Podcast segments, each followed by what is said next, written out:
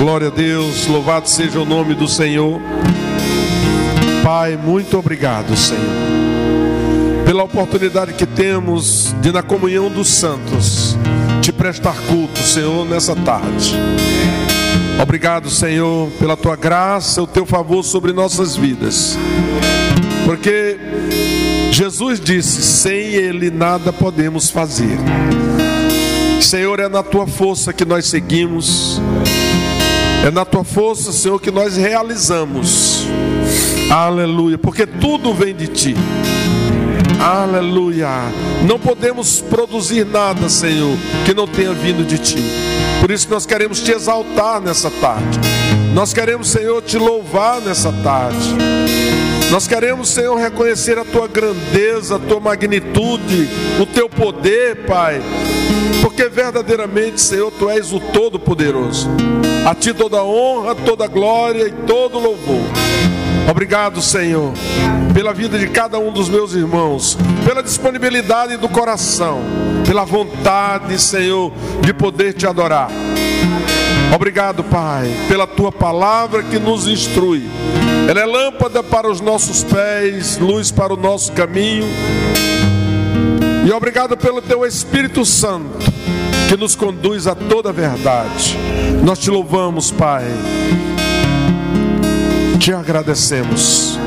No nome de Jesus. Amém. Aleluia. Glória a Deus. Podeis sentar. Deus é bom, amém?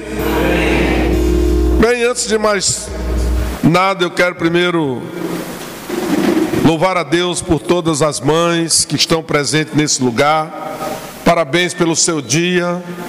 Parabéns porque esse é um mistério de grande valor diante de Deus. E Deus tem um olhar especial sobre a vida das mães, né? Hoje eu estava lendo um poema e, e, o poeta ele dizia assim que mãe não devia morrer, devia ser eterna, né? E ele pergunta por que Deus, mãe tem que morrer? Seria muito bom, né? Se fosse assim, né? Aleluia. Eu estaria com a, com a minha aqui agora, mas isso é. Bem, vamos ler alguma coisa para começar. Abra sua Bíblia em Romanos, no capítulo 13. Oh, glória a Deus. Romanos 13, verso 7. A Bíblia diz assim: Pagai a todos o que lhes é devido a quem tributo, tributo, a quem imposto, imposto, a quem respeito, respeito, e a quem honra, honra. Fala comigo, honra. Aleluia. Nós vamos falar sobre honra. Mas nós vamos falar também sobre uma, uma outra coisa que está muito atrelado à honra, amém? Mas eu quero dizer uma coisa interessante. Sabe quando a Bíblia diz assim: pagai a todos o que lhes é devido? E aí ele fala de tributo, ele fala de imposto. E essas coisas elas são compulsórias. A menos que nós arranjemos um jeito de passar a perna no governo, tributo é compulsório, não tem que se livre dele. Amém? E crente deve pagá-lo. Crente não deve passar a perna no governo. Amém? Ah, mas eu não gosto do governo. Não interessa, tem que pagar. Porque crente tem vida reta diante de Deus. Amém? Eu não concordo. Também, amém? Mas não pelo meu concordar, eu tenho que me submeter. Aleluia. Agora, ele conclui dizendo: a quem honra, honra. Sabe, queridos, honra é uma semente poderosíssima quando plantada com a sua, o seu devido cuidado, o seu devido esmero, a sua diligência, porque Muita gente fala de honra da boca para fora, mas de fato e de verdade não honram no coração. Honra nasce no nosso coração. Amém? O próprio Jesus disse: Esse povo me honra com os lábios. Então, honrar com os lábios não quer dizer muita coisa, não. Amém? Aquela história do, oh, eu, eu, você é especial e tal, um tapinha nas costas, né? quer dizer nada. Amém? Aleluia. Agora, quando nós entendemos o que é honra, aí fica bastante diferente. Amém? Glória a Deus. Em Romanos 12, você não precisa abrir, no verso 10 diz assim: Amai-vos cordialmente uns aos outros com amor fraternal, preferindo-vos em honra uns aos outros. Esse preferindo-vos em honra significa dizer que antes da sua honra você tem que honrar aos outros. Amém? Não importa o que você esteja fazendo o nome da honra, mas primeiro os outros. Amém? Isso é uma coisa que Jesus nos ensinou com a sua vida. Não é? Filipenses vai dizer: olha, você tem que ter a mesma atitude que teve Jesus que ele sendo Deus não quis, né, usurpar a posição de Deus, né? E assim também somos nós. Muitas vezes a gente vê pessoas que até falam bonito, mas que no fundo, no fundo elas desonram. Amém? Honra é algo maravilhoso e é uma semente, mas desonra também. Amém? Quem planta honra, colhe honra. Quem planta desonra, colhe desonra. E não adianta querer plantar desonra e colher honra. Não tem jeito. Amém? A semente, a, a conta não fecha, né, Pastor Rafa? Aleluia. Deixa eu ler alguma coisa aqui para você entender. Honra é um substantivo feminino que significa princípio que leva alguém a ter uma conduta proba, virtuosa, corajosa e que lhe permite gozar de bom conceito junto à sociedade. Isso é para o honrado. A segunda é consideração devida a uma pessoa que se distingue por seus dotes intelectuais, artísticos, morais, privilégio, enfim, não é?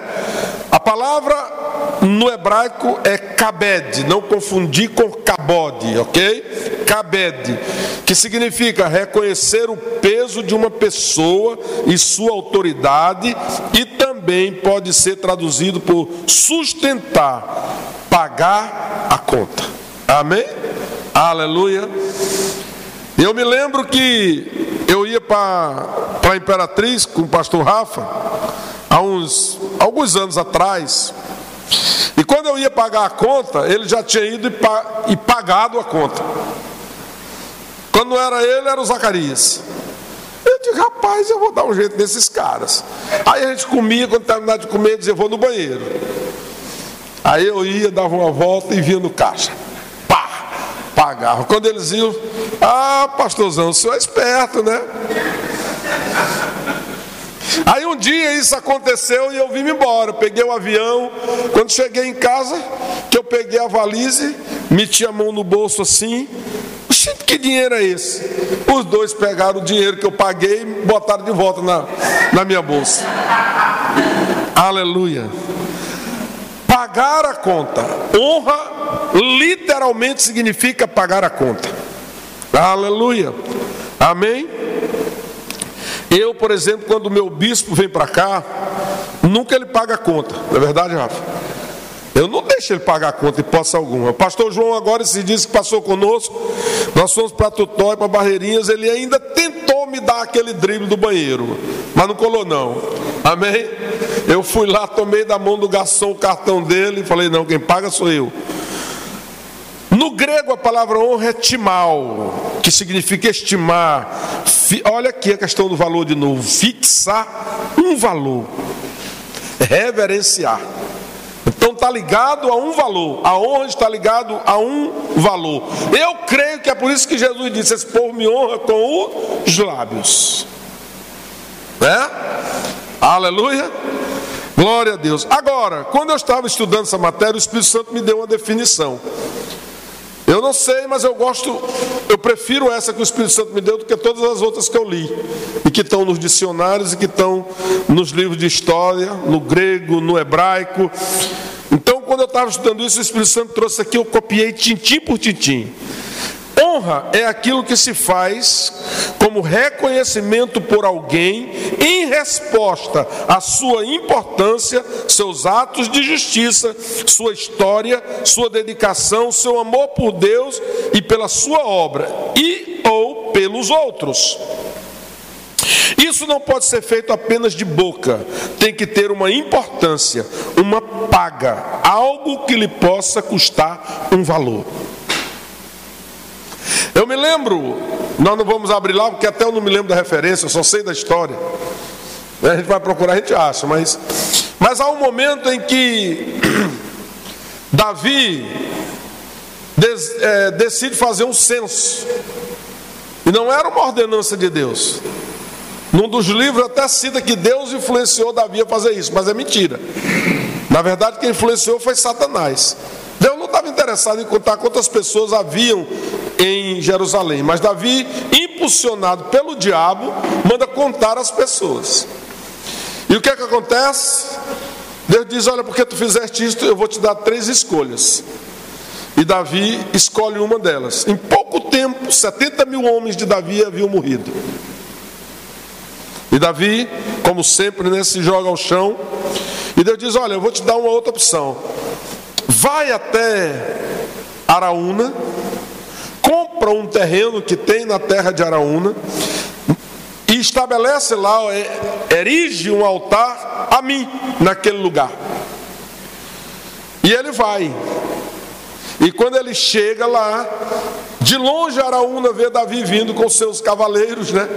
E ele já se antecipa e diz: Ó oh, meu rei, ó oh, rei, meu senhor. O que esse pobre servo pode esperar da tua visita? Por que tu me visitas? Davi disse: Eu quero um pedaço da tua terra. Ele disse: Não, porque eu quero não é, erguer um altar ao Senhor.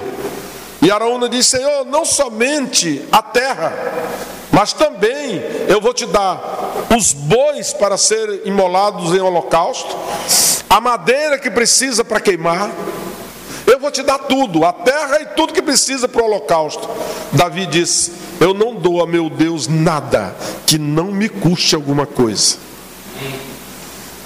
Aleluia. Sabe, queridos, toda vez que a gente vê a história de Davi, a história de Davi é um exemplo. Amém? Esquece aquela coisa da, da mulher lá que ele teve. Esquece aquela parte. Mas o próprio Deus chamou ele de um homem segundo o meu coração. Amém? Aleluia. Isso é honra. Eu não dou nada para Deus que não possa me custar nada. Eu já vi crente. Eu tenho que contar essa. Quando eu cheguei aqui há 16 anos atrás, a igreja era muito pequenina, no Quatraque, né? Era esse pedaço aqui. Tinha 60 cadeiras dentro. E aí sentiram logo a diferença do pastor que tinha para o pastor que chegou. E tinha uns que queriam que eu fosse como o pastor que tinha, porque eu nunca fui um grande pregador, nem estou preocupado com isso, gente, sabia? Não tenho a menor preocupação de ser um grande pregador. Não estou nem aí. Eu só quero falar da palavra. Eu não vou para televisão, eu não vou para esses lugares, né? Mas uma coisa, eu vou ensinar uma palavra que vai fazer efeito na sua vida. Porque fez na minha, vai fazer na vida dos meus ouvintes. Amém? E aí eu cheguei lá e falei, vou ensinar esse povo. Começou assim. Eu vim com o bispo Guto aqui, viu? E o, o bispo pregou num dia, eu não sei quanto deram de oferta para ele, mas eu sei no dia que eu preguei.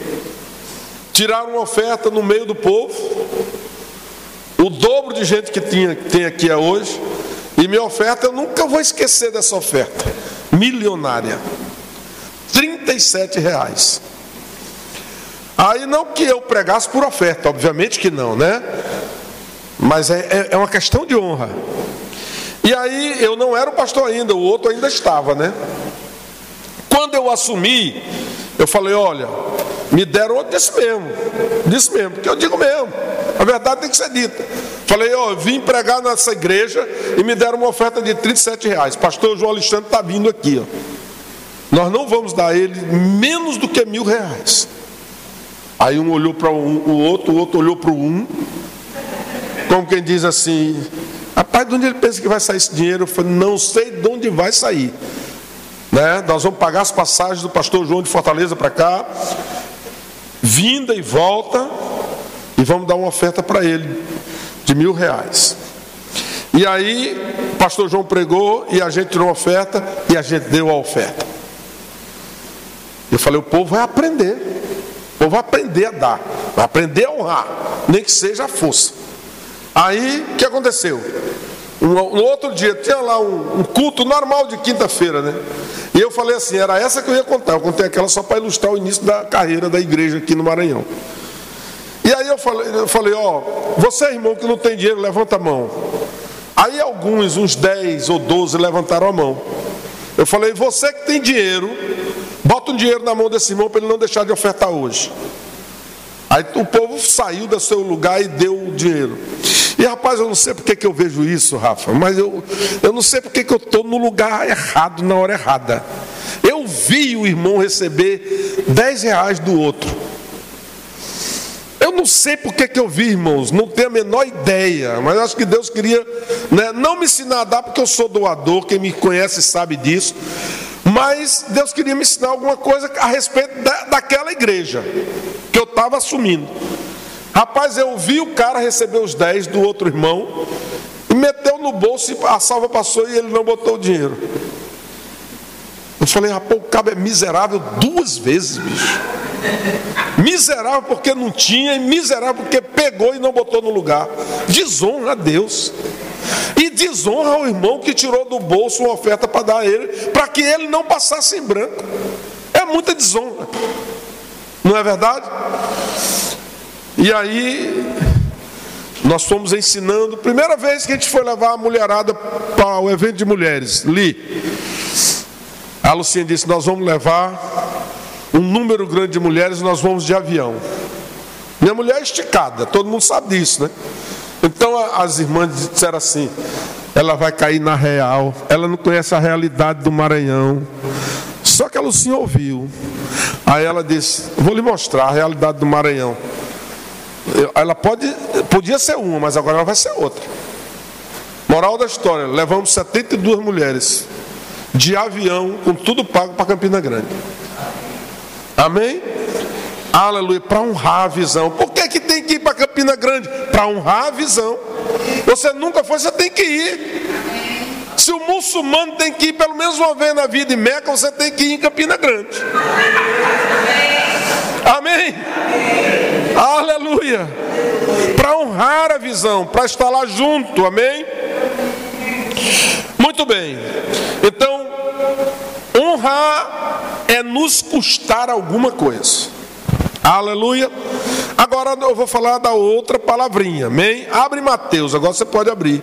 Mateus no capítulo 15. Mateus 15, no verso 7 e 8. E vem a citação que eu falei agora há pouco. Jesus ele diz: Hipócritas, ele está falando com os fariseus. Bem profetizou Isaías a vosso respeito, dizendo: Esse povo honra-me com os lábios, mas o seu coração está longe de mim. Aleluia. Você já, você já teve alguém do seu lado que quando você chega ele é cheio de lero-lero com você? Parece que ele é realmente alguém que está honrando, e aí ele te abraça, bate nas tuas costas, faz um negócio, né? É um lábio. Não tem coragem de dizer assim, pastor, vamos ali que eu vou pagar um sorvete na São Paulo. São, São Paulo, né? Aleluia. Não é? É o melhor daqui, né? Bem. Glória a Deus. Marina não gosta, não, mas eu gosto. Aleluia. Então, olha só. É, existe uma palavrinha que vai nascer e fazer gerar em nós honra, que não anda desatrelada. Uma vida de prosperidade, ela está montada em honra e generosidade. Amém? Elas não andam desassociadas. Agora deixa eu te falar uma coisa. O contrário de honra é desonra, né? E o contrário de generosidade? Avareza. Avareza. E deixa eu te dizer uma coisa. Pode ter na certeza. O avarento, ele não honra. Porque o avarento ele só dá algo pensando em, em alguma coisa em troca. E isso não é honra. Quando você dar algo pensando em algo em troca, isso não é honra. Amém? Honra é dar sem pensar em receber nada. Amém? Por isso que ele diz naquele versículo: preferindo-vos em honra uns aos outros, ou seja, botando os outros em primeiro lugar. Amém? Fala comigo, generosidade. Aleluia. Como é a generosidade? É quando alguém expressa alegria no dar não é? É aquela pessoa que não tem espírito do tio Patinhas. O tio Patinhas, ele nunca dá nada a ninguém, ele nunca dá uma moedinha, né? Aleluia, glória a Deus. Pastor, por que está se falando em honra e se falando em generosidade e se falando em dar? Porque não existe essas duas coisas sem dar e nem existe uma vida de prosperidade sem dar. Atos 20 e 35 diz, palavras de Jesus, segundo o escritor de Atos, que foi Lucas, ele diz: Mais bem-aventurado é dar do que receber. Aleluia, oh glória a Deus. A generosidade ela nasce de um coração disposto a dar. Amém. Se ele não tem um coração disposto a dar, ele vai para o outro campo, que é o campo do avarento. Amém? Aleluia. Agora eu vou repetir para você entender. Só honra o generoso. Não adianta você esperar, porque generosidade e honra, e principalmente a generosidade, ela não está ligado ao fato de não dar. A pessoa pode dar algo e não ser generosa, ser avarenta. Uma coisa não tem nada a ver com a outra. Amém? Porque não é o dar, é a forma como dá. A generosidade nasce no coração. Não é aquela coisa, né? Eu vou preparar, eu vou fazer. Não, nasce no coração. Eu tenho um desejo de dar. Amém? Aleluia. Quando a gente deu aquele carro ao Léo Murata, no dia seguinte o pessoal pôs nas redes sociais. E um cidadão entrou lá na, na, nas nossas redes sociais e botou assim: porque isso, essa atitude está errada, porque a Bíblia manda dar com a mão que a outra não veja sabia de nada, mas alguém comentou e eu ouvi. Eu falei, quem foi que falou isso? É da igreja? Não, pastor, foi alguém de fora que entrou nas nossas redes sociais e falou. Eu falei, rapaz, ô santo. A Bíblia, quando diz isso, ela está falando de esmola. Esmola não é honra. Amém? Ele diz, quando você for dar esmola, dê com a mão que a outra não veja. Mas eu não dei esmola para o Léo Murato, eu dei um carro, eu dei honra. Amém? Eu não dei esmola, eu dei um presente, né? E aí eu fiquei com vontade de dar uma resposta. Me perdoe, irmão, eu ainda tenho um pouquinho de carne, eu ainda não fui, eu não fui ainda. Aleluia. Amém queria dizer, oh, inteligente, leia a tua Bíblia pelo menos com espírito de inteligência, já que não tem o Espírito Santo para te guiar. Né? Porque também é outra besteira a gente achar que todo crente é cheio do Espírito Santo. Não é não. O que tem de, de crente carnal aí. Né? Eu estou dizendo que eu sou carnal, mas não sou desse tipo não, amém? Eu já tirei essas carnalidades. Aleluia. Ah, você não quer saber quem eu era.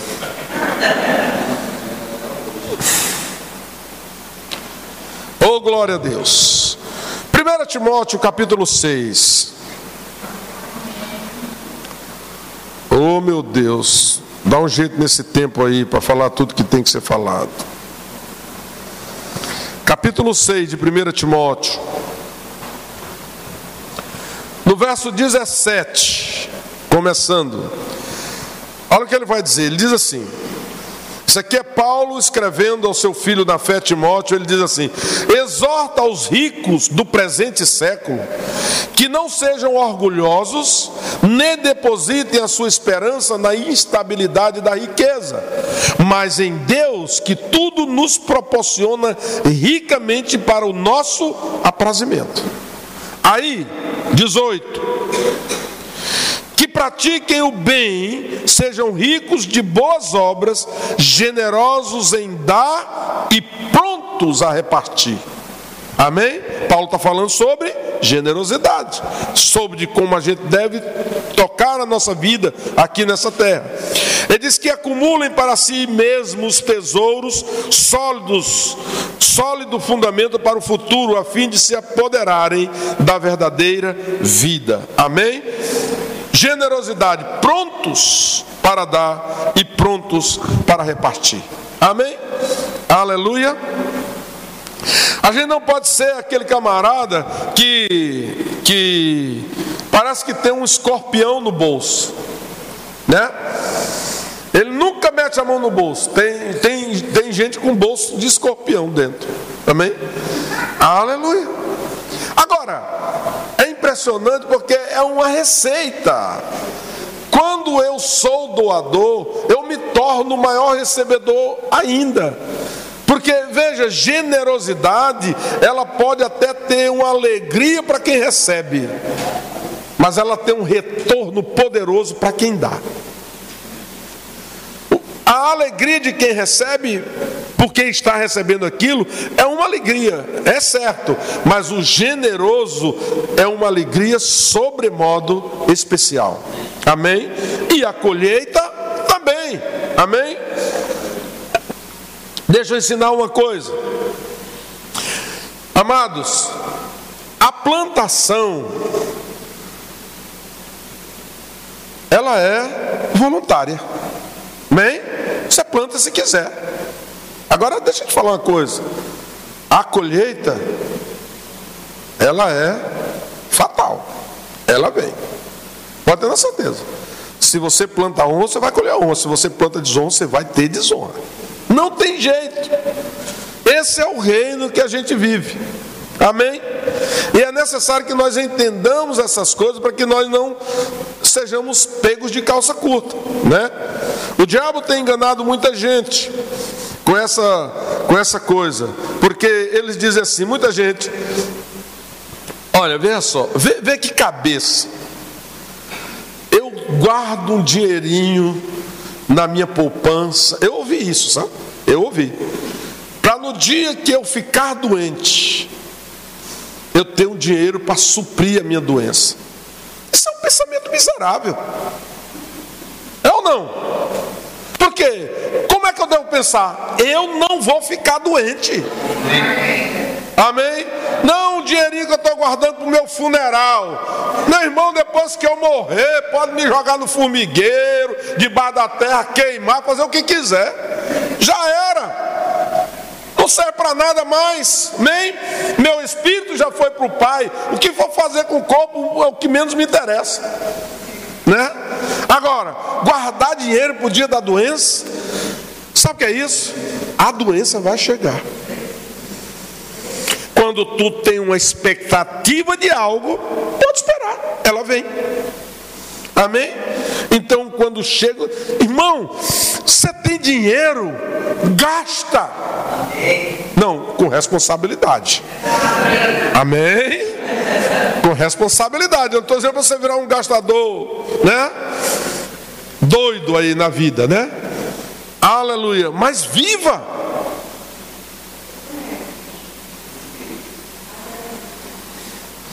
Quando eu paro assim é pedindo ao Espírito Santo se eu conto ou não conto. Aleluia. E o que é generosidade sob a ótica do dicionário? Virtude daquele que se dispõe a sacrificar os próprios interesses. Isso é generosidade, amém? Virtude daquele que se dispõe a sacrificar os próprios interesses em benefício de outrem. Amém? Aleluia. E outra, não adianta só ser generoso, tem que honrar. E não adianta só honrar, tem que ser generoso. Amém? Porque isso são as pilastras fundamentais de uma vida de prosperidade. Amém? E vida de prosperidade não é ter dinheiro, gente. Vida de prosperidade é ter saúde, é ter nascido de novo, um espírito recriado, uma alma reno, renovada pela palavra, um corpo são. Amém? Isso é prosperidade. Se você tiver essas coisas, você vai ter dinheiro. Porque o Senhor é que nos proporciona essas coisas para nos fazer bem. Deus diz: Eu tenho prazer na prosperidade dos meus santos, dos meus servos, dos meus filhos. Amém? Aleluia. Ter uma vida próspera é um desejo de Deus. Aleluia. Eu acho interessante que tem pessoas que dizem assim: rapaz, esse povo, é, o Rosilon, que já foi para a glória, antes da hora, né, decidiu pegar um atalho com 40 e poucos anos de idade. Mas ele dizia assim: que ele chegou num lugar e o pastor estava pregando contra a prosperidade. E aí ele disse: Pastor, posso dizer algo? Ele disse: Pode. Ele disse: O senhor veio de São Paulo para cá de jumento ou de avião? Contra a prosperidade, mas não quer vir de São Paulo para cá de jumento, quer vir de avião. Podia vir de jumento, já que você não gosta da prosperidade, não é? Verdade ou não? Os caras malham a prosperidade, mas querem andar de jatinho particular, não é? ainda que seja proporcionado por político corrupto. Não pergunte quem é não, porque eu não vou dizer. Amém? Aleluia. Honra? Eu já falei, os generosos. Aleluia. Não pode se esperar generosidade, não pode se esperar honra de alguém que é canguinha, mão de vaca, munheca de samambaia, canhenga. Esses nomes aí que existem, né? Que se traduzem em avareza, né? Longe de mim. Aleluia. Glória a Deus por isso, né? Presta atenção, Rafa, me conduz aí, porque onde é que está o relógio? Está ali. Tem uma hora já de culto. Tem mais quanto tempo? O tempo que eu quiser? Aleluia. Olha uma história maravilhosa que eu, eu gosto muito, falo muito sobre ela. 2 Coríntios, no capítulo 8. Veja o que é honra e generosidade. Capítulo 8 de 2 Coríntios diz assim: Paulo ele está escrevendo de propósito, fala comigo, de propósito. Ele sabia que era uma igreja maravilhosa, a igreja de Corinto, mas tinha avarento lá. Como tem todas, né? E ele diz assim: Também, irmãos, vos fazemos conhecer a graça de Deus concedidas às igrejas da Macedônia. As igrejas da Macedônia eram as igrejas mais pobres que existia na seara de Paulo. E ele tá, vai falar exatamente que havia uma graça naquela igreja pobre. Porque no meio de muita prova de tribulação, manifestaram abundância de alegria e a profunda pobreza deles. Fala comigo, profunda pobreza. Superabundou em grande riqueza da sua generosidade. Esse povo era pobre, pobre, pobre de maré, maré, maré. Mas eles decidiram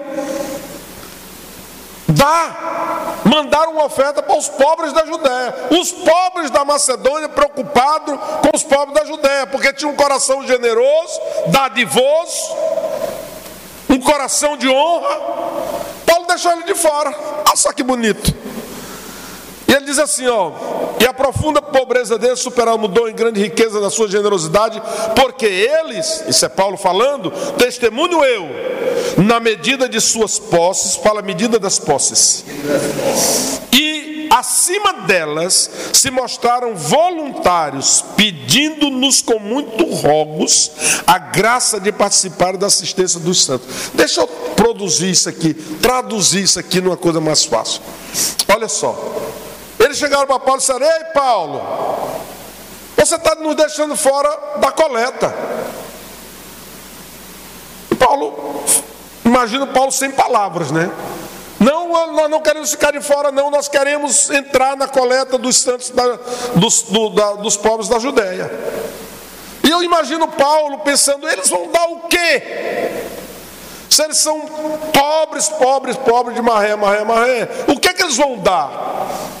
Mas aí a Bíblia diz que eles insistiram, Paulo concedeu que eles dessem, e Paulo vai dizer assim: e não somente fizeram como nós esperávamos, mas também deram-se a si mesmos primeiro ao Senhor, depois a nós, pela vontade de Deus. Amém? Então, olha só, o que, que aconteceu aqui? Eles se doaram, devem ter feito alguma coisa para levantar fundos para mandar para os pobres da Judéia. Mas o que chama atenção é quando ele diz aqui: porque eles testemunham eu na medida de suas posses. Sabe aquela história? Senhor, se tu me der o prêmio da loteria, eu vou ser fiel no diz mentiroso. Porque quem é fiel, Jesus diz que aquele que é fiel no pouco, ele vai colocá-lo no muito. Mas o cara que é canguinha quando tem pouco, ele vai ser canguinha se enriquecer. E se enriquecer, o canguinho não é rico por Deus, o canguinho é rico pelo diabo. E o diabo cobra depois, não só o dinheiro que ganhou, mas a vida junto. É para pensar, né? Aleluia. Então, esse povo era pobre, mas ele, Paulo diz: olha, eles deram não somente segundo as suas posses, não somente segundo as suas posses, mas acima delas. Aleluia. E eu me lembro quando leio esse texto da viúva. A Bíblia diz que Jesus estava do lado do gasofilaço. E a gente fica pensando: o que Jesus estava fazendo do lado do gasofilaço? Justo naquela hora.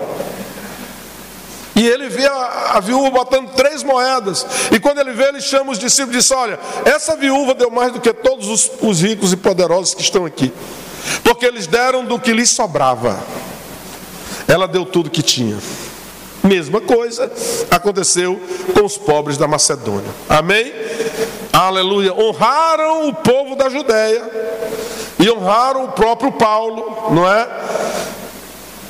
Fazendo com que a sua oferta chegasse aos pobres da Judéia.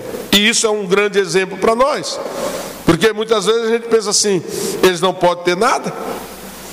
E às vezes eu vejo um cara dizendo assim: cara, fica aí e tal, vai ter umas igrejas do subúrbio, no interior pobre, fica tirando o dinheiro dos pobres. Não, fica ensinando os pobres a ser rico. Difícil é os caras entenderem isso. Né, Flávia? Isso é que é difícil, por quê? Porque a mentalidade é pobre, a mentalidade é avarenta, amém? Aleluia, eu ensino mesmo. E eu digo para você, eu já cheguei em igrejas pobre, pobre também, e me deram oferta maior do que algumas igrejas grandes que eu vou. Como? Sei lá. Não sei. Alguém ensinou aquele povo a dar. Sabe, eu uma das características do meu, uma das boas características do meu pastor, não é? Ele tinha muitas características boas, mas uma delas é onde eu era o gestor financeiro da igreja de Boa Viagem, Recife. E ele chegou para mim, um pregador tinha pregado, ele chegou para mim. A gente tinha um aluguel de 4 mil na época para pagar na segunda-feira, na sexta-feira, isso era quinta. E aí acabou o culto, ele disse: Quanto entrou? Aí eu, ele falou, aí eu falei para ele assim, pastor, entrou 700 reais. Ele falou, pegue tudo, dê ao pregador. Aí o que, que eu tinha que fazer? Pastor, e o aluguel? Aí eu te pergunto, 700 paga 4 mil? Não. O que, que você faz? Aprende uma coisa. Quando a gente vai pagar uma conta e a gente tem um dinheiro incompleto, 25%, 20%, 30%, 50%, e tu tem que pagar no dia seguinte, seja crente. Confie no Senhor. E ao invés de esperar o complemento, dá o que você tem. Aleluia. Eu preguei essa, essa pregação na nossa igreja no do, domingo passado não, que eu não estava aqui, né? Eu estava. Sei lá quando foi. A última vez que eu preguei, eu preguei essa mesma mensagem. E no final, uma pessoa se levantou e disse: Pastor, tem uma coisa que remoendo dentro de mim. Lucinha está comprando um carro, né? Eu digo: Tá. Diga a ela que espere, porque eu tenho algo para dar para ela em prol desse carro. O que será que ele vai dar? E ele disse, pastor, essa palavra mexeu comigo. E aí ele foi lá e deu uma oferta em material no valor de 130 mil reais. Para a igreja não, para a Lucinha. Aleluia. Amém. Aleluia. Glória a Deus. Glória a Deus. Ele diz, pastor, toda vez que o senhor fala nesse negócio desses carros, porque a gente já deu seis, estamos nos preparando para dar o sétimo agora no interior da Paraíba, carros. Amém? E, e ele diz, toda vez que o senhor conta essa história, eu fico pensando, rapaz, por que, que eu não fiz isso ainda? Então a gente é despertado pelo Senhor num dia como esse. Amém? Pai, eu vou romper as barreiras. Sabe, quando eu vi a primeira vez uma pregação, uma pregação movida pelo Espírito, amém? Porque às vezes, e, e me perdoe os coach aí, mas não é, palavra, não é conversa de coach, é conversa de Bíblia, de palavra, de fé, amém? Nada contra, acho que coach tem o seu papel, amém? São bons no que faz, são bons motivadores. Não misture a Bíblia, porque quando mistura a Bíblia, ou, ou, ou sai insosso ou salgado, só nunca sai certo. Então, assim, ouvir a palavra, a essência da palavra de Deus, não ouvir e pôr em prática, não tem como a gente continuar vivendo a mesma vida. Não tem jeito. Amém? Aleluia. E quando eu comecei a ouvir essa palavra da fé, era o ano de 1997. Eu recém-chegado em Recife, para inaugurar a primeira loja da minha empresa no Nordeste. E a Lucinha inventou de conhecer o Verbo da Vida. Eu ia lá, aquelas pregações. Falei, meu Deus, isso não existe. Porque eu vim de um terreno que não crê nessas coisas. Eu fui tradicional demais. Oh meu Deus, mas eu tenho tanto amor por aquela gente. Então eu ouvi aquilo, eu vi os caras impondo as mãos, o cara caindo, o outro correndo. Eu falei, isso é uma igreja de doido, meu irmão, só pode ser. É uma igreja de maluco, gente corre, gente cai, gente.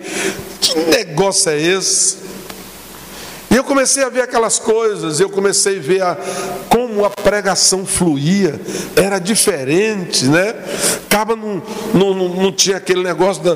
Né? A gente escreve um, uma, uma, Você me vê aqui olhando o celular, eu estou vendo um roteiro, mas eu vou falando que o Espírito Santo me manda. Eu fujo do roteiro toda hora, amém? Por quê? Porque a pregação, ela não pode ser o roteiro que nós preparamos, ela tem que ser o roteiro do Espírito Santo. Amém? E eu ouvi os caras falando sobre prosperidade, eu dava um nó na minha cabeça, eu falei, isso não existe, rapaz. Meu irmão, eu vim de uma igreja super tradicional. Como é que eu ia acreditar naquelas coisas? E sabe, queridos, um tempo depois, eu fui demitido. Eu estava fazendo rema. Eu não quis ir embora, porque eu só tinha trabalho no padrão que eu era no eixo Rio-São Paulo. Então os convites haviam, não só os convites, mas eu tinha um primo que ele era, era diretor de divisão do grupo Sendas, ele dirigia o grupo Bom, Bom Machê de supermercados. E ele disse, cara, vem embora para o Rio. Aí eu falei, rapaz, não vou não. Tu vai morar na Barra, bonitinho, tu é diretor de divisão, eu vou morar na favela, né? Não, cara, vem que eu vou te dar um salário extraordinário. Eu estava fazendo rema. E aí, meu irmão, você tem que ter coragem. Ou o dinheiro ou o que Deus está dizendo que você vai ter. Aquilo me mexia por dentro. Era só uma promessa que eu tinha, um vislumbre. E aí, meu irmão, o dinheiro, quando eu saí do Carrefour, olha, eu não era para dizer, né? Quando eu saí do Carrefour, eu peguei o dinheiro todinho, fui lá na caixa, vi tinha um leilão, e aí tinha um apartamento. Eu falei, rapaz, vou dar um lance nesse apartamento, mas era o dinheiro meu todinho. Minha mulher estava grávida de seis meses. Eu não tinha mais plano de saúde, eu estava demitido. Fui lá, fiz o lance. O, o valor, Rafa, que estava no leilão. Falei, esse apartamento vai ser meu por esse valor. Nenhum real a mais. Aí eu fiz o lance. Ninguém deu lance. Eu fiquei sozinho. Recebi o apartamento, mas fiquei sem dinheiro. Mas essa palavra já tinha me pegado. Não tinha mais como fugir. E aí a gente sem dinheiro nenhum. E tem um hospital maternidade, estava inaugurando uma nova ala, mais sofisticada. E a Lucinha disse: Amor, me leve lá no De Ávila. O que você quer ver no De Ávila? Eu vou ter minha filha lá, porque eu não vou ter minha filha em hospital público. Amém. Vamos lá, vamos. Chegamos lá, fomos recebidos pelo diretor. Aí ele olhou para a Lucinha e falou assim: Ó, tá vendo essa ala? Está sendo terminada. Se você, for ter, se você for ter o seu bebê, você vai ficar aqui, ó, nessa, nesse quarto, nesse apartamento. Aí fui para casa eu pensando. A Lucinha ela sempre foi mais atirada do que eu. Eu vou no rastro dela, amém? Ela falou: Eu vou ter minha filha lá. Eu falei: Amém, eu creio. Eu creio. Que creio o quê, rapaz? Aleluia. E aí, no dia de ter, a gente foi mesmo. Falei, rapaz, como é que a gente vai fazer? Aí a gente maquinou umas coisas, falou com a irmã dela que, que tinha o dinheiro lá e emprestou para a gente, mas faltava uma parte. Enfim, eu sei que eu dei dois cheques no, no, no hospital. E quando foi no dia seguinte que a gente voltou para casa, que ela teve a neném, Priscila, ela, a gente voltou para casa e no dia seguinte o telefone tocou. Aí seu Cícero, sou eu. O senhor pode vir aqui no Hospital de Ávila? Aí a incredulidade bateu. Eu falei, ih, deu problema no cheque. Eu falei, tem problema? Ela disse, não. A gente queria que o senhor viesse aqui. Eu falei, mas me adiante por aí. Ela disse, não, a gente prefere que o senhor venha. Aí ela, eu falei, rapaz, não vou não. Diga aí que é porque eu estou ocupado e tal. Ele disse, não, já que o senhor quer assim, não é o que a gente queria, não, mas a gente queria lhe fazer uma surpresa e tal. Mas uma pessoa pagou aqui, pagou toda a conta, venha buscar seus cheques. Quando isso aconteceu, eu falei, funciona. Funciona. Aleluia. E aí tudo que eu aprendi eu pus em prática. E uma das coisas que eu aprendi foi honra. Amém?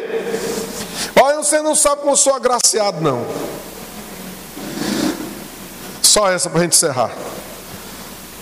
Depois de muitos anos, sem um relógio no braço, minha mulher foi na, na, na loja, comprou um Tecnos.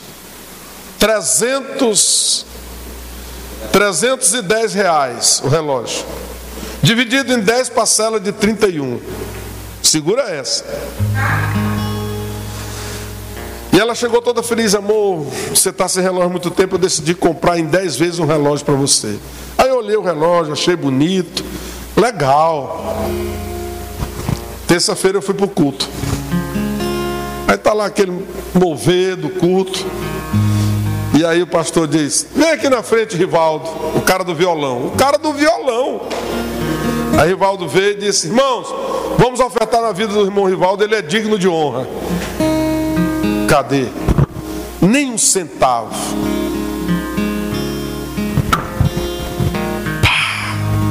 Dei o relógio que minha mulher tinha me dado há quatro dias atrás, sem pagar a primeira.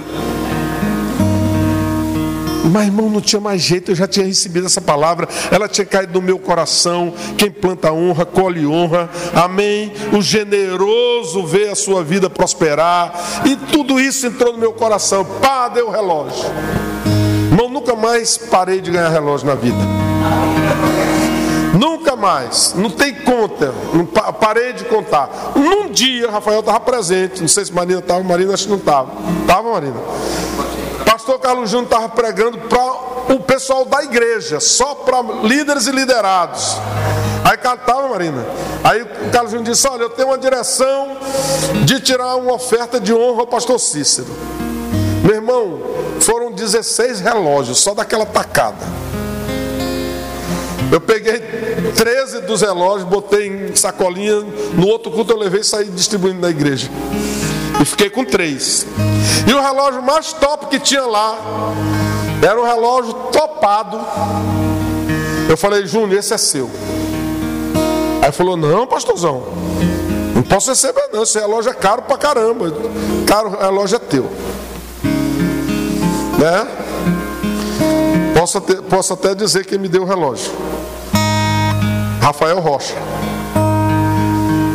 E era um tag, não é isso? Era um tag top. E eu doei. Irmãos, eu não sei mais o que eu ganhei, mas uma semente plantada com honra. Eu estou em João Pessoa, Lucia pregando, eu não estou pregando, não, eu só estou carregando a mala dela. Só carregando a mala dela. E eu estou lá adorando, pá, adorando. Aí o cara vem, pega a minha mão, bota um objeto dentro. Eu estava de blaze, botei no, no, bolso do blaze. Acabou o louvor, todo mundo sentou, eu meti a mão no blaze. Égua! Falei, será verdade? Aí botei no bolso de novo, a Lucinha começou a pregar. E eu pensando, será verdade esse relógio?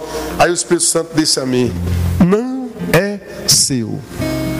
Você está pronto para ouvir isso do Espírito Santo?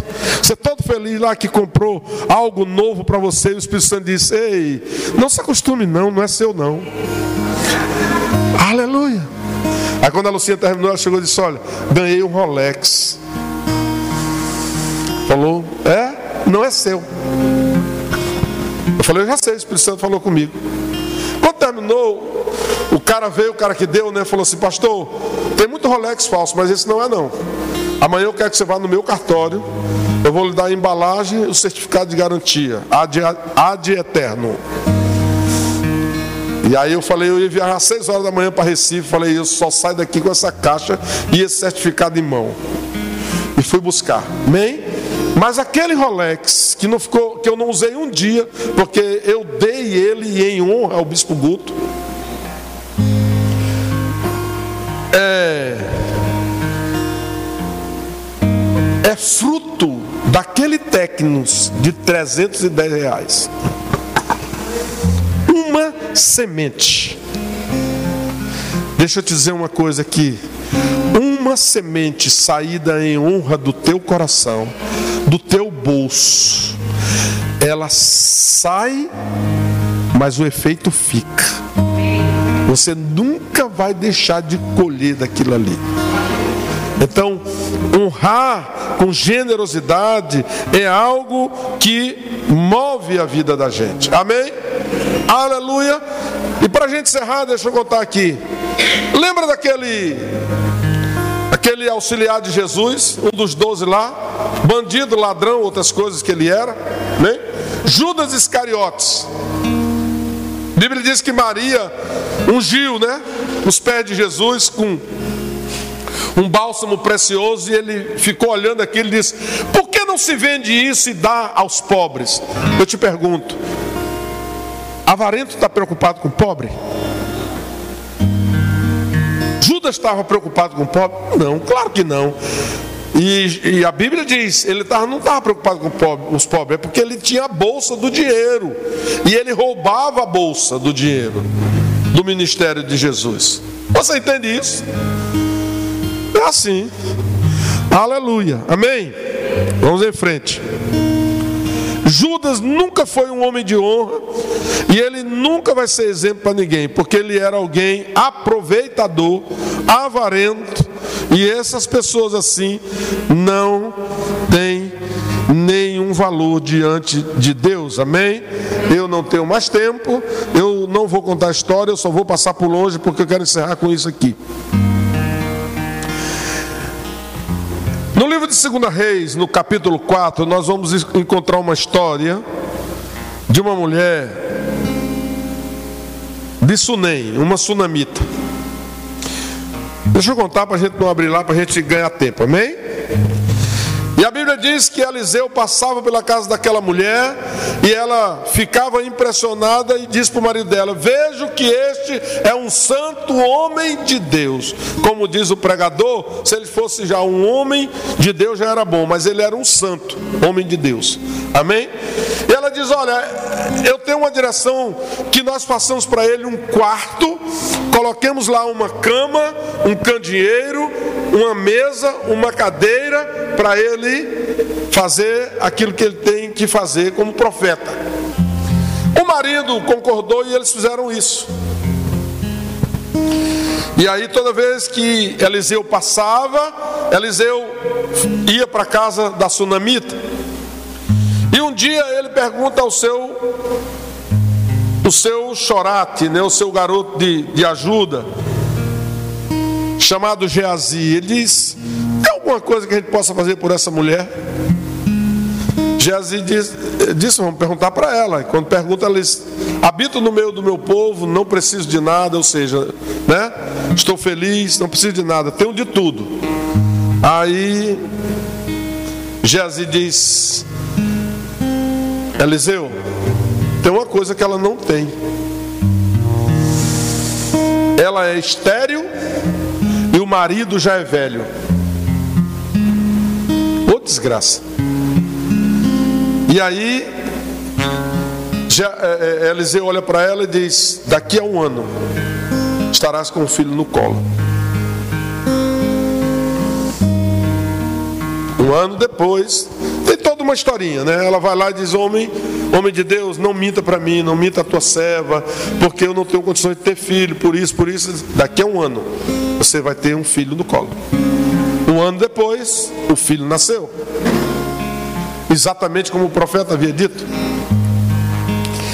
E aí nós encontramos numa semente plantada pela sunamita, ela colhe agora um milagre. Porque ela era estéril e o marido velho. Mas passa mais um tempo, o menino vai ajudar o pai na roça e o menino tem uma dor de cabeça, manda o menino para casa, o menino morre. Ela manda preparar o jumento, vai bater na casa de Eliseu. E quando chega lá, diz: Eu não disse para você para não me enganar, eu lhe pedi filho por acaso. E Eliseu vai com ela. E a Bíblia diz que quando Eliseu chega lá, ele deita sobre o menino, o menino estremece e tem a vida. Amém? De volta. Agora, por causa daquela semente que ela plantou, de um quartinho com mesa, cadeira, cama e um candeeiro, ela agora tem um. Ela teve um milagre. O menino nasceu. Agora ela tem uma ressurreição. Fruto de uma semente de honra. Amém? Glória a Deus. O tempo passa. Oh meu Deus, essa história não acaba. O tempo passa, vem uma grande seca. Deus manda o profeta aí dizer para ela: olha, sai daqui, porque tudo vai virar sequidão. Pega o teu filho, pega as tuas coisas e, e foge daqui, porque o negócio vai pegar. E ela vai embora. E ela tem também uma bênção de um aviso, né? Para que ela não fique no meio daquela sequidão, por causa de uma semente de honra. E aí o que acontece? Ela vai embora, sete anos de seca. Ela volta e vai reclamar para o rei as suas terras de volta. Quando ela chega lá, quem está com o rei era Geazi. E diz para Geazi: Me conta aí as coisas que aconteceram com o profeta. Aí ele disse: Ó oh, rei, eu quero dizer que havia uma mulher em Sunem, essa mulher era estéreo. Eliseu falou com ela, ela teve um filho. Depois o menino morreu, ele ressuscitou. E Geazi olha e vê a mulher. Aí diz, aí não, a mulher chega ao rei para reclamar. Aí ele disse: Ei, rei, essa é a mulher que eu te falei, do milagre. Aí o rei olhou aquilo lá, aí ele disse: O que, é que você deseja? Ela disse: Aí ela falou das terras de volta. O rei disse: Eu vou te mandar uma pessoa com você. Você vai reaver as suas terras. E não só isso. Dinheiro que você deixou de obter nesses sete anos com a sua terra será dado a você integral. Uma semente de honra. Agora ela tem uma restituição.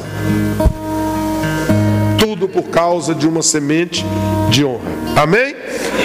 Aleluia. Mas você vê a honra aqui ao profeta andando com generosidade. Quantas pessoas deixaram de fazer um quartinho para o profeta? Né? Aleluia.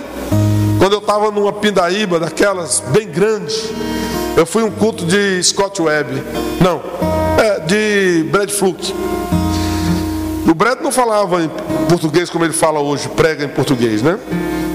Ele só falava em inglês. Eu estava ocupado lá com, com eu estava encarregado da introdução e eu demorei a vir sentar na minha cadeira. Tinha uma cadeira com o meu nome da Lucinha. Aí eu vim e sentei. Quando eu sentei, ele tinha começado a pregar. Aí ele olhou para mim, falou: Esse casal, fica de pé. E era assim a nossa vida.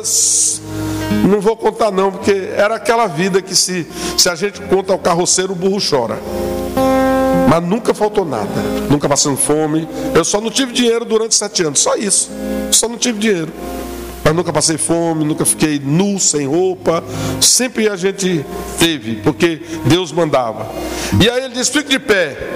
O interessante, irmãos, é que naquele dia de manhã, naquele dia de manhã ou à tarde, não lembro, Deus falou comigo: Eu vou falar contigo naquele lugar hoje à noite. Aí eu, e Deus repetiu: Eu vou falar contigo hoje naquele lugar. Então fui com expectativa. Quando o Brad Fluke disse: Esse casal fica de pé, eu comecei a chorar. Falei: Caramba, o negócio é assim mesmo. Aí levantei, ele disse: Olha, o tradutor dizendo, né? Ele não falava nada, ele disse: Deus mandou dizer para vocês dois que tudo que vocês têm feito no tempo da sequidão, vocês perderam, Ele vai devolver para você em triplo. E aí, meu irmão, eu já estava. A Lucinha tem que escutar, porque eu já estou no outro planeta.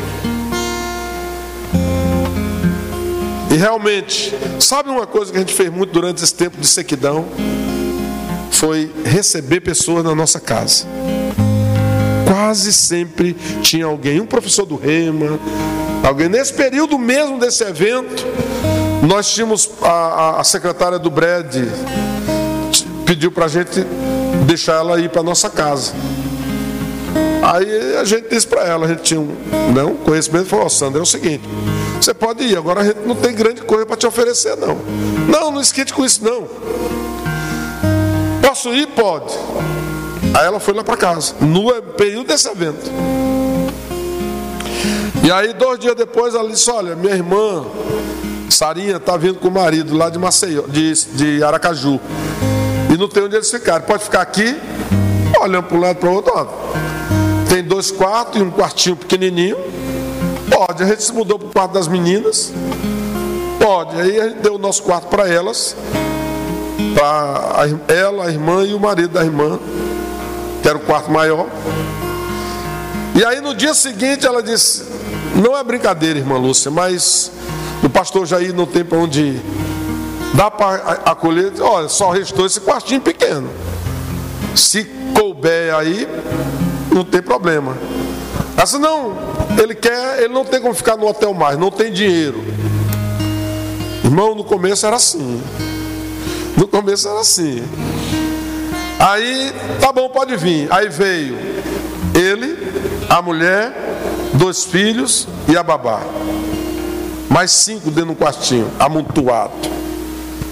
E sabe, uma das características que Paulo diz para Timóteo quando ele vai falar sobre é, as características do presbítero, uma das é que ele seja hospitaleiro.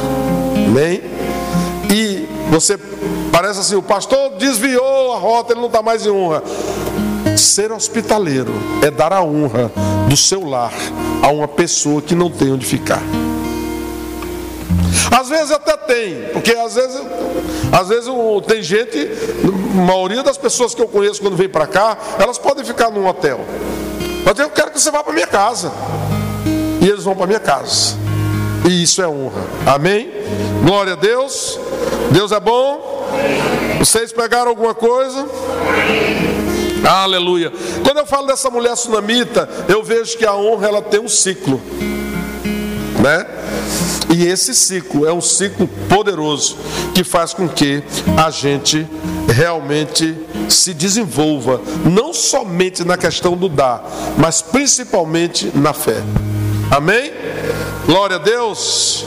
Deus é bom.